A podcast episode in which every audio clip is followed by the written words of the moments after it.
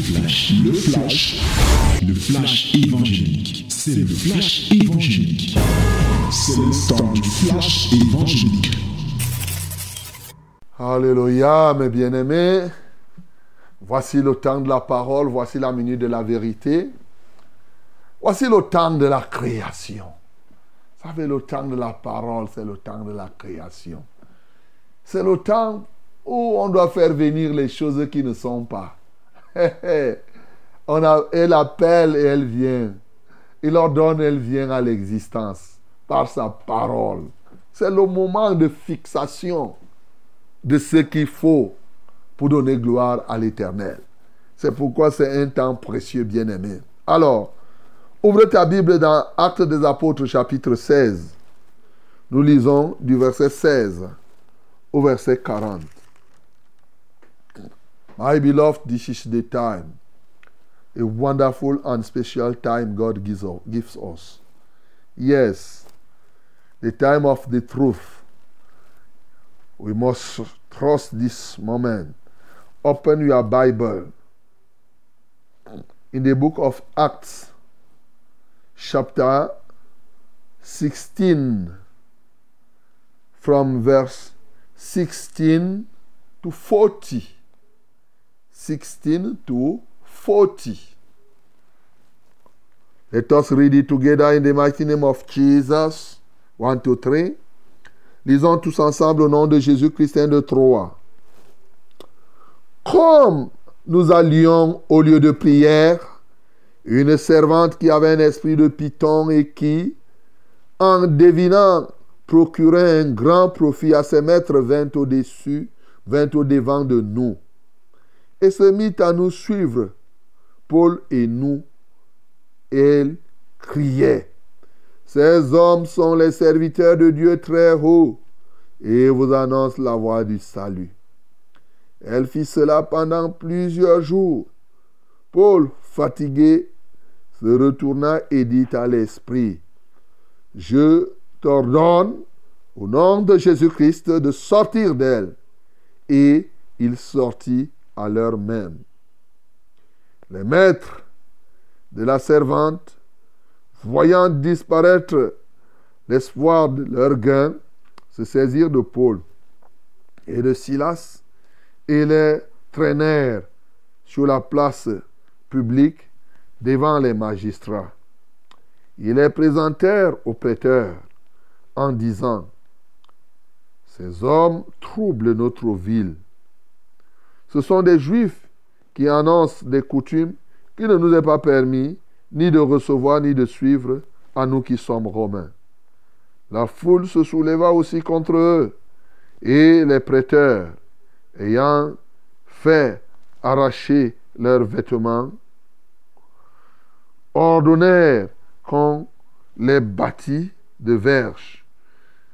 Après qu'on lui eut chargé de coups, ils les jetèrent en prison en répondant au geôlier de les garder sûrement.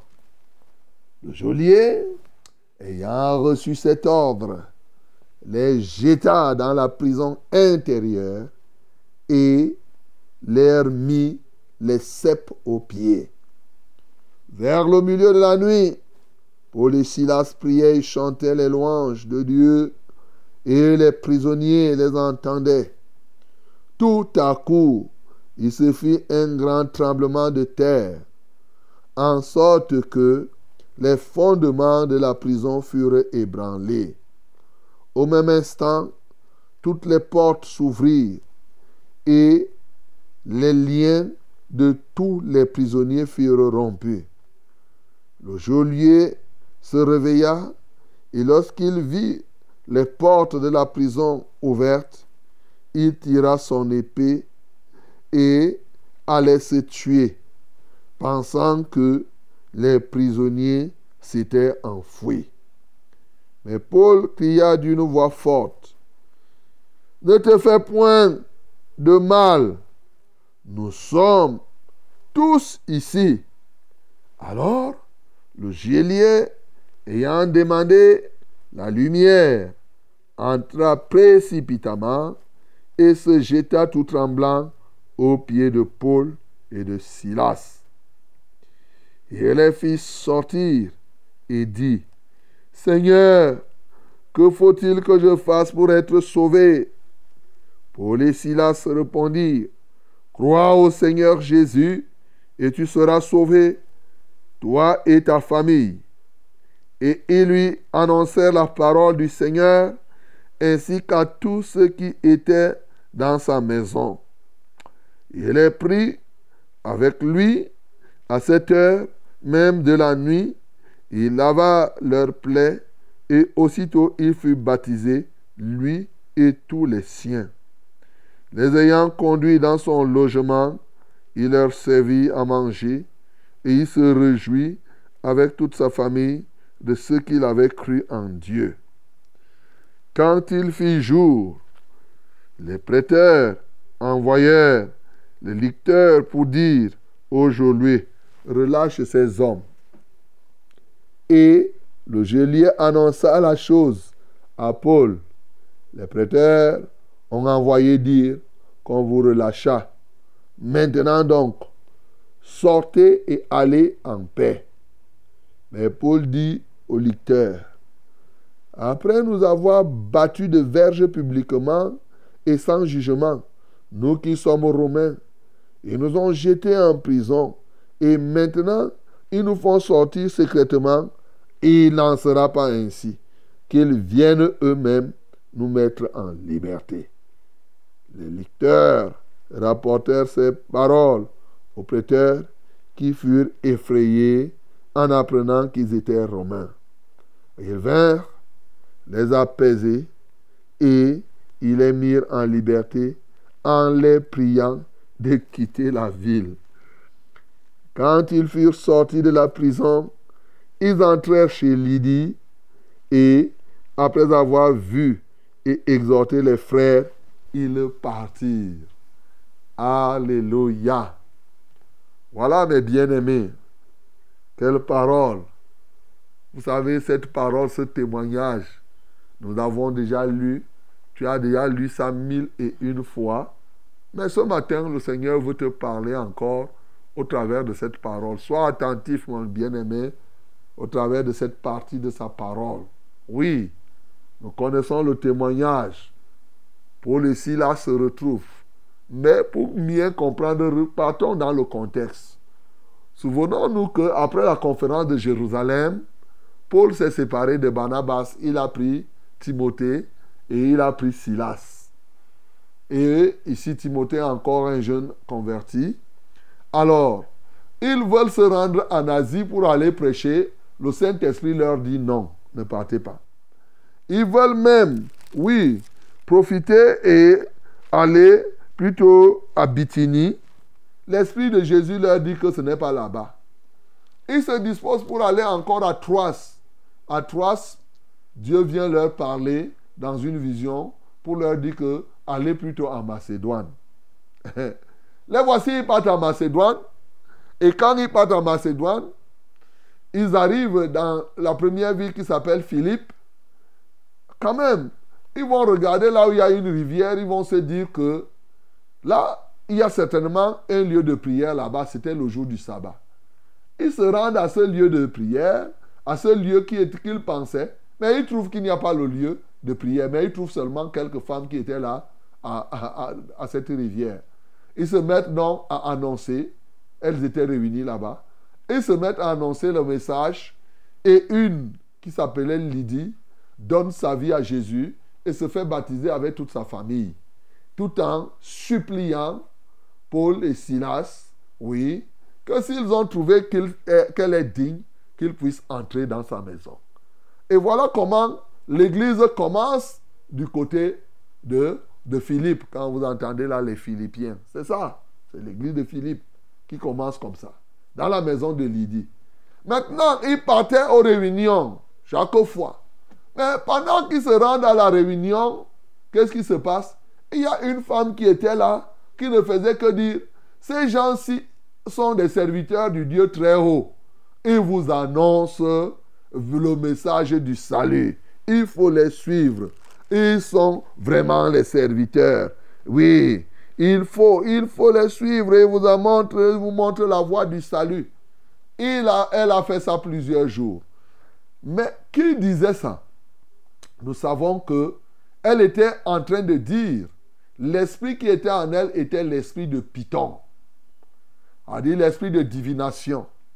C'est l'esprit là qui est souvent dans la plupart des 10 heures nouvelles là que vous rencontrez en route. On appelle ça l'esprit de Python.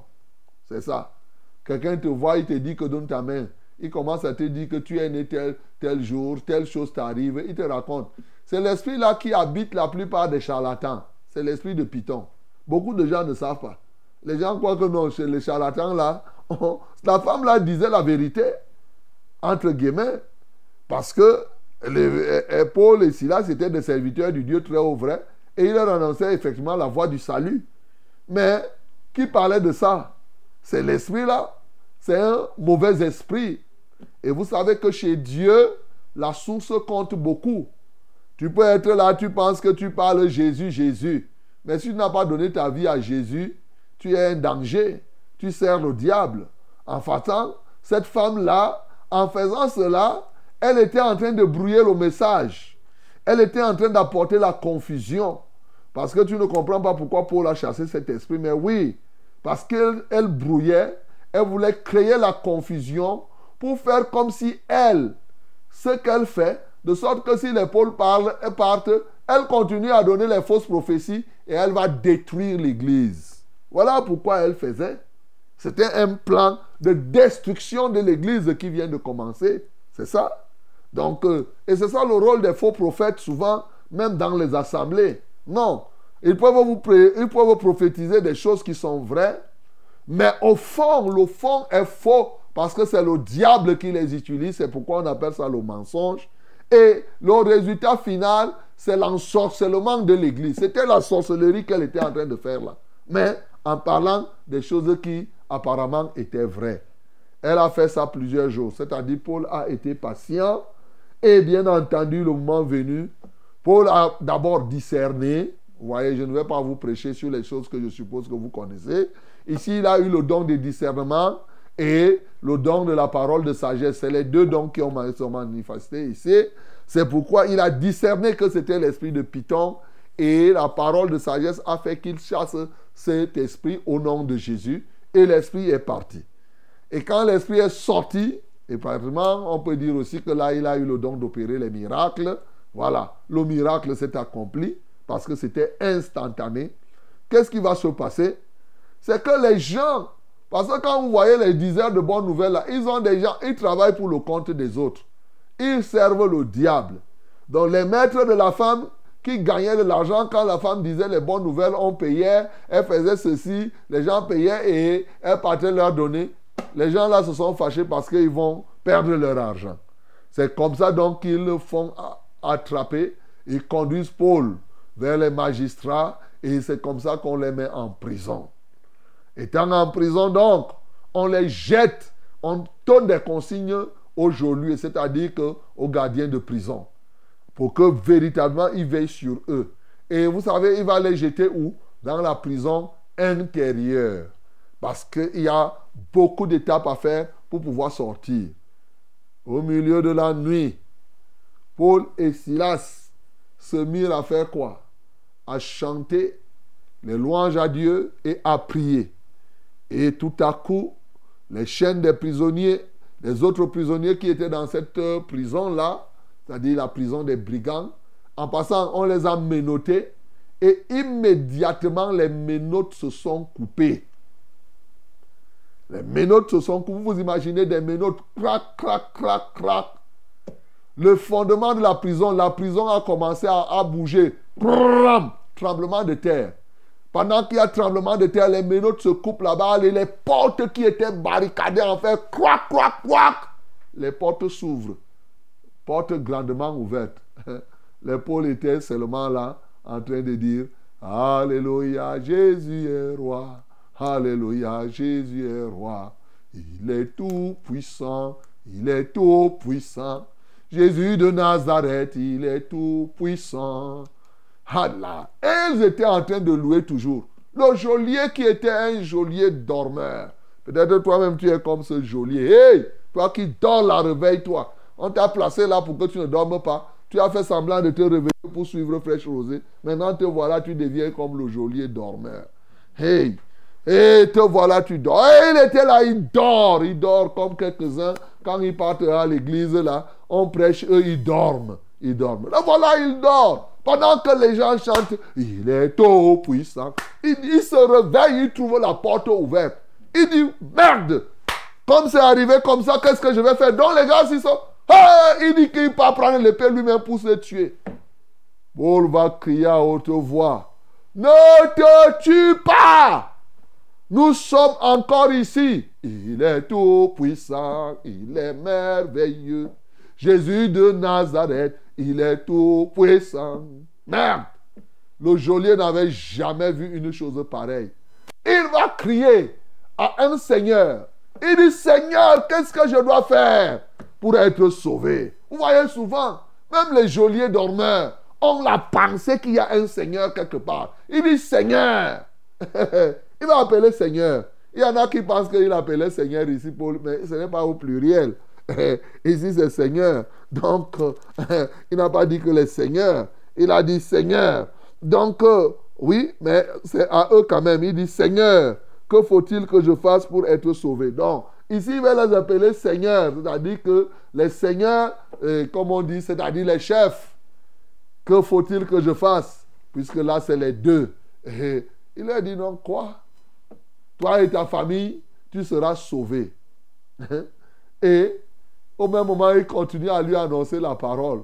Le gars était terriblement étonné. Et après, il avait leur plaie parce que les menottes les avaient blessés. La nuit même, on est parti baptiser les gens. Yeah, toi qui m'écoutes là.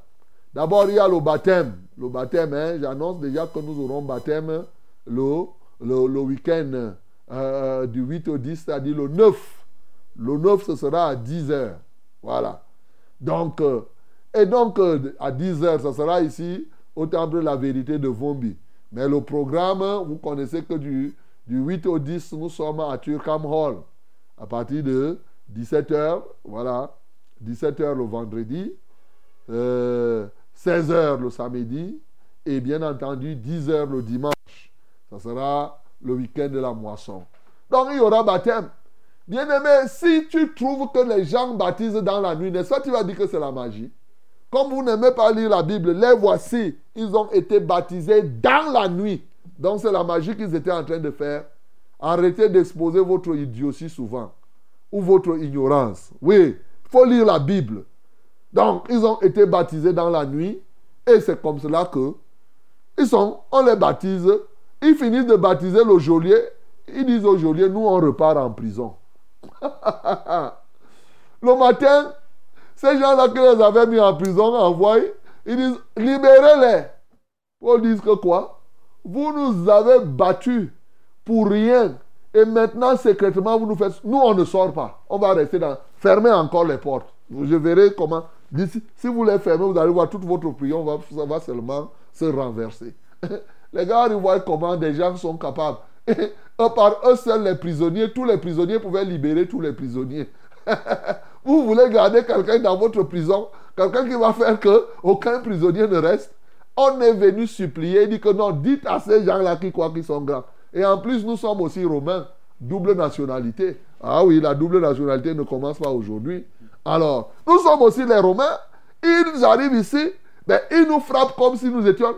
Les gars là, ayant appris qu'ils étaient des Romains, ils, ont, ils sont partis, les grands là. Ils maintenant, c'est eux qui devaient être. Ils les ont. Paul dit non, non, non, laissez-nous fermer même encore. Vous allez voir. Les gens là ont supplié Paul. Ils ont dit pardon, sors de la prison. Alléluia. Pardon, nous te supplions seulement. Sors. Parce que là, et non seulement nous te supplions de sortir, pardon, quitte même cette ville. Parce que la qualité qu'on voit là, cette qualité de personnes-ci, parce qu'ils ont peur que même étant dans la ville, il peut rester quelque part, étant là-bas chez Lydie, il peut faire que les portes des prisons s'ouvrent. Les gars là ont compris. Et c'est comme ça que, bon, les Pauls ont laissé l'affaire tomber. Ils sont repartis chez Lydie. Ils ont rendu ce témoignage. Et ils ont exhorté les frères, les ayant fortifiés. Et c'est comme ça qu'ils sont repartis. Bien-aimés dans le Seigneur, il y a beaucoup de choses à dire ici. Je ne reviens pas sur celles que j'ai déjà dites et que vous connaissez, notamment sur les dons. Je ne reviens pas sur le fait que quand on évangélise, on doit confondre les faux prophètes. On avait parlé de ça dans Acte 13 avec Bar Jésus. Mais je reviens sur certains aspects, soit pour des rappels, soit pour insister sur ce que je trouve bon. Nouveau, tiens ton oreille maintenant attentive pour ce que je vais dire dans les quelques minutes qui vont suivre. La première chose que je veux te faire comprendre que c'est que la vie évangélique, dans la vie évangélique, il y a ce qu'on appelle les saisons. Il y a le beau temps et la saison de pluie. Ah oui. Ici, lorsqu'on regarde, beaucoup de gens ont de la peine à lire les signes des temps. Beaucoup de gens ont de la peine à reconnaître la saison qu'ils sont en train de traverser. Je ne parle pas de la saison physique, comme on dit la saison sèche physiquement. Je te parle maintenant du plan spirituel. Et dans le plan spirituel, les saisons ne sont pas pour tout le monde la même chose.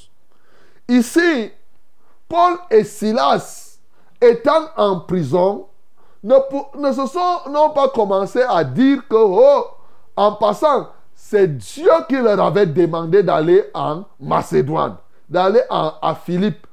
Mais comment se fait-il qu'ils arrivent à Philippe et ils rencontrent ces difficultés? Étant à Philippe, première chose, ils vont rencontrer Lydie et ils vont prêcher, les gens vont se baptiser. Ça, c'est ce que j'appelle le beau temps. Après le beau temps maintenant, il fallait que le mauvais temps, le sale temps arrive la saison de pluie. Bien-aimé, c'est très important. Et après, dans cette saison de pluie, on les a roués de coups. On les a chargés de coups. Qu'est-ce qui va se passer? Ça sera encore le beau temps. Le beau temps, c'est le temps où tu prêches et les âmes se convertissent. Le beau temps, c'est le temps où tu parles et les âmes viennent au Seigneur. Mais sache que pendant ce beau temps, ce beau temps peut passer. Il y a alternance des saisons, tout comme il y a alternance des saisons physiques comme nous les voyons. Or, l'erreur, c'est que les gens pensent que s'il a commencé à annoncer l'évangile, lui va seulement rester là. Quand il arrive à un moment où il traverse un sale temps, il se décourage. Il ne se relève pas. Bien-aimé, ce matin, je voudrais t'exhorter à comprendre, à lire quelle est la saison que tu es en train de traverser maintenant. As-tu déjà eu le beau temps? As-tu, es-tu en train de traverser le mauvais temps pour toi? Une chose est certaine, si tu es dans le beau temps, sache que en une autre occasion, le sale temps va venir. Si tu es dans le sale temps, sache que après ce sale temps, le beau temps va venir. C'est pourquoi on dit couramment, après la pluie vient le beau temps. Ici, nous, on dit après le beau temps vient la pluie. C'est la même chose. Voilà. Donc, sur le plan évangélique, c'est ça. Ne croyez pas que vous allez rester là, à un moment, pas. C'est des moments qui deviennent que tu prêches, même une âme ne se convertit pas.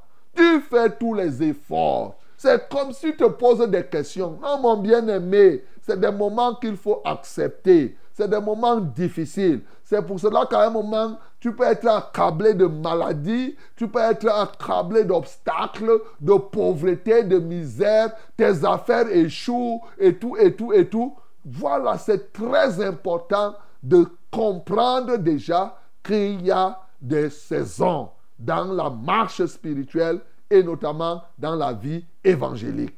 Et bien entendu, conquérir les âmes, donc maintenant, consiste à discerner ces temps-là. Pêche en toute occasion, favorable ou pas. Il y a la gestion de ces temps-là. C'est très important de discerner le temps et de savoir ce qu'il faut faire en telle ou telle autre saison. Il ne faut pas faire pendant le sale moment ce que tu dois, tu as fait pendant les autres, le temps qui est bon. Bien-aimé, c'est des moments où il te faut la sagesse. Et ce matin, il est question de savoir gérer les saisons spirituelles que tu traverses. Voilà la première chose. La deuxième chose que je veux que tu retiennes et qui a un rapport avec ce que je viens de dire, c'est ce qu'on a déjà dit plusieurs fois. Bien sûr, derrière chaque difficulté réside, il y a quoi? Une opportunité. Mais aujourd'hui, ce que j'ajoute, c'est qu'effectivement, derrière chaque opportunité, il y a une difficulté. Là, tu ne comprenais pas ça souvent. Quand tu vois une opportunité, sache qu'il y a quelque chose imprévisible qui est caché.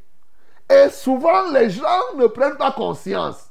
C'est comme effectivement, si tu vois le miel, sache que les abeilles sont cachées quelque part. C'est ça que je suis en train de te dire, mon bien-aimé.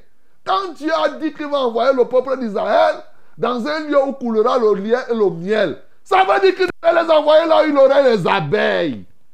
Beaucoup de gens voient seulement le miel. Ils ne savent pas qu'il devait les envoyer là où il y aurait les abeilles. Bien-aimé, j'ai déjà dit que Dieu nous a donné deux yeux. Il a doublé pour que nous ayons l'œil qui voit les abeilles et l'œil qui voit le miel. C'est ça. Donc, derrière une difficulté, il y a une opportunité. Et derrière ou à côté d'une opportunité, il y a une difficulté. Écoute, ça là, on l'avait déjà dit. Mais ce matin, c'est justement pour être un gagnant d'âme, c'est de savoir transformer les difficultés en opportunités et saisir les opportunités. C'est-à-dire, toujours saisir les opportunités dans toutes les saisons. Voilà. Dans les sales saisons, il y a les opportunités dans les, dans les, le, bons moments, il y a des opportunités. Alors, quelle que soit la saison, il faut savoir saisir les opportunités. Et ici, l'apôtre Paul et Silas nous montrent comment ils ont saisi cette opportunité. Ils auraient pu se retrouver en prison et se mettre à pleurer. Oh Dieu, les gens pouvaient se lever. Paul, tu es même sûr? Nous, on voulait aller prêcher en Asie. Et après, vous avez reçu que c'est le Saint-Esprit qui s'oppose. Vous êtes même sûr que c'est le Saint-Esprit qui s'est opposé? Et en plus, nous, on voulait aller en Bithynie. Vous avez dit non. Atroce, vous êtes sûr que la vision là était vraie? Et on vient nous fouetter. Non. Ils ne se sont pas mis à se lamenter. Ils ont su exploiter. Et l'un des éléments pour exploiter, pour exploiter les saisons, les mauvais moments, c'est la louange. Pas n'importe quelle louange. Les sacrifices de louange et la prière. Bien-aimé, ce matin, il est question de savoir prier dans les temps difficiles, louer Dieu dans les moments les plus compliqués. Ce n'est pas évident. Lorsque tu traverses des temps difficiles, toi là, tu m'écoutes, tu as les temps difficiles maintenant. Ce n'est pas une sinécure que de pouvoir louer Dieu ou de prier. La plupart des temps, ces choses te pressent au point où tu n'as même pas moyen d'ouvrir la bouche. Tu n'as même pas moyen de prier. Justement, c'est le moment où tu dois le faire. Comment tu vas le faire? La louange est un élément. La louange précède la victoire, on l'a déjà dit. Mais aujourd'hui, je vais te dire, écoute très bien. Dans les moments difficiles, l'ennemi te roue de coups. L'ennemi, quelqu'un va me dire, il t'envoie les pierres. Yeah! Si quelqu'un t'envoie les pierres, tu fais de quoi? Tu prends ces pierres-là. Il te donne le matériau de construction. Il t'envoie les pierres. Tu prends ces pierres-là. Tu construis la maison avec pour humilier ton ennemi. Voilà. Donc les paroles mauvaises, les situations difficiles sont comme des pierres que tu mets dans la fronde du Saint-Esprit et tu deviens comme David pour tuer le Goliath qui t'a envoyé les pierres. Tu me comprends? Voilà ce que je t'apporte aujourd'hui, ce que tu ne connaissais pas. Donc, il est très important que tu comprennes. Pendant que tu as des temps difficiles, ces difficultés que tu vois sur ton corps sont justement des pierres, des armes que Dieu te donne et qu'il faut rassembler. Et pour les rassembler, tu les rassembles comment? Par la louange et par la prière. C'est là où tu rassembles cela en un endroit. Et Paul et Silas ont rassemblé ces pierres ici. Et quelque chose s'est passé avec ces pierres. Ils ont ébranlé la prison. Ils ont brisé les chaînes des autres. N'est-ce pas? C'était un puissant marteau. Ils ont vraiment fait de ces pierres un puissant marteau. Et finalement, ils ont humilié quoi? Ceux-là qui les ont mis en prison, qui étaient obligés de les supplier. Gloire à Dieu, mon bien-aimé. En dernier lieu, très rapidement, puisque le temps s'en va, c'est un élément très fort. Comment Paul a-t-il fait que les gens qui les ont roués, par exemple le geôlier qui est prisonnier, qui les a mis en prison, il veut aller se tuer. Et Paul crie à haute voix, ne te tue pas. Bien-aimés, nous devons, l'évangélisation consiste à empêcher aux gens de se tuer. Il y a des gens qui se tuent là tous les jours, et sans le savoir. Mais ici, il y a quelque chose de particulier. Bien sûr, on comprend, j'avais déjà dit que ça veut dire que Paul avait pardonné. Ça, c'est facile à comprendre.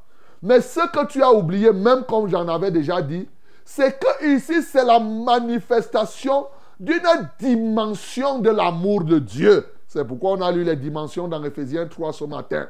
L'amour de Dieu a quatre grandes dimensions. L'amour en longueur, ne confondez pas avec les cinq branches d'amour. Maintenant, je vous parle des niveaux et des niveaux. Il y a l'amour à Ephésiens 3, c'est les dimensions d'amour. L'amour en largeur, l'amour en hauteur, l'amour en profondeur, l'amour en longueur. C'est les quatre grandes dimensions de l'amour de Christ en nous. Quelle est la dimension qui s'est manifestée ici?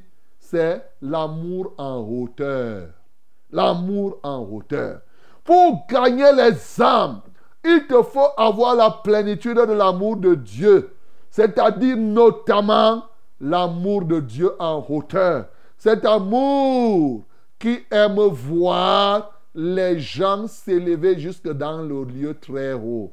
C'est cet amour qui te poussera à empêcher que les gens n'aillent en bas. Si le geôlier s'était coupé la tête, il devait aller en bas en enfer. Mais l'amour en hauteur, c'est un amour qui pousse, qui amène, qui te pousse à emmener les gens plutôt vers le ciel et non vers l'enfer. C'est pourquoi Paul a crié à haute voix, parce qu'il était rempli de cet amour, et effectivement, il en a crié, et le geôlier n'est pas mort, et finalement, il a baptisé le geôlier. Finalement, toute la famille du geôlier s'est engagée dans la foi et c'est comme ça que l'Église a grandi. Bien-aimé, peux-tu être rempli de cette dimension d'amour ou mieux des quatre dimensions d'amour? Peux-tu ce matin savoir gérer les saisons, savoir les signes des temps et faire saisir les opportunités en toute saison? Peux-tu ce matin, bien-aimé, comprendre, discerner la saison que tu es en train de traverser? Tels sont les éléments, bien-aimés, qui vont t'aider en tout temps de gagner les âmes et les territoires. Que le nom du Seigneur Jésus-Christ soit glorifié. C'était le flash, le flash évangélique. C'était le flash évangélique.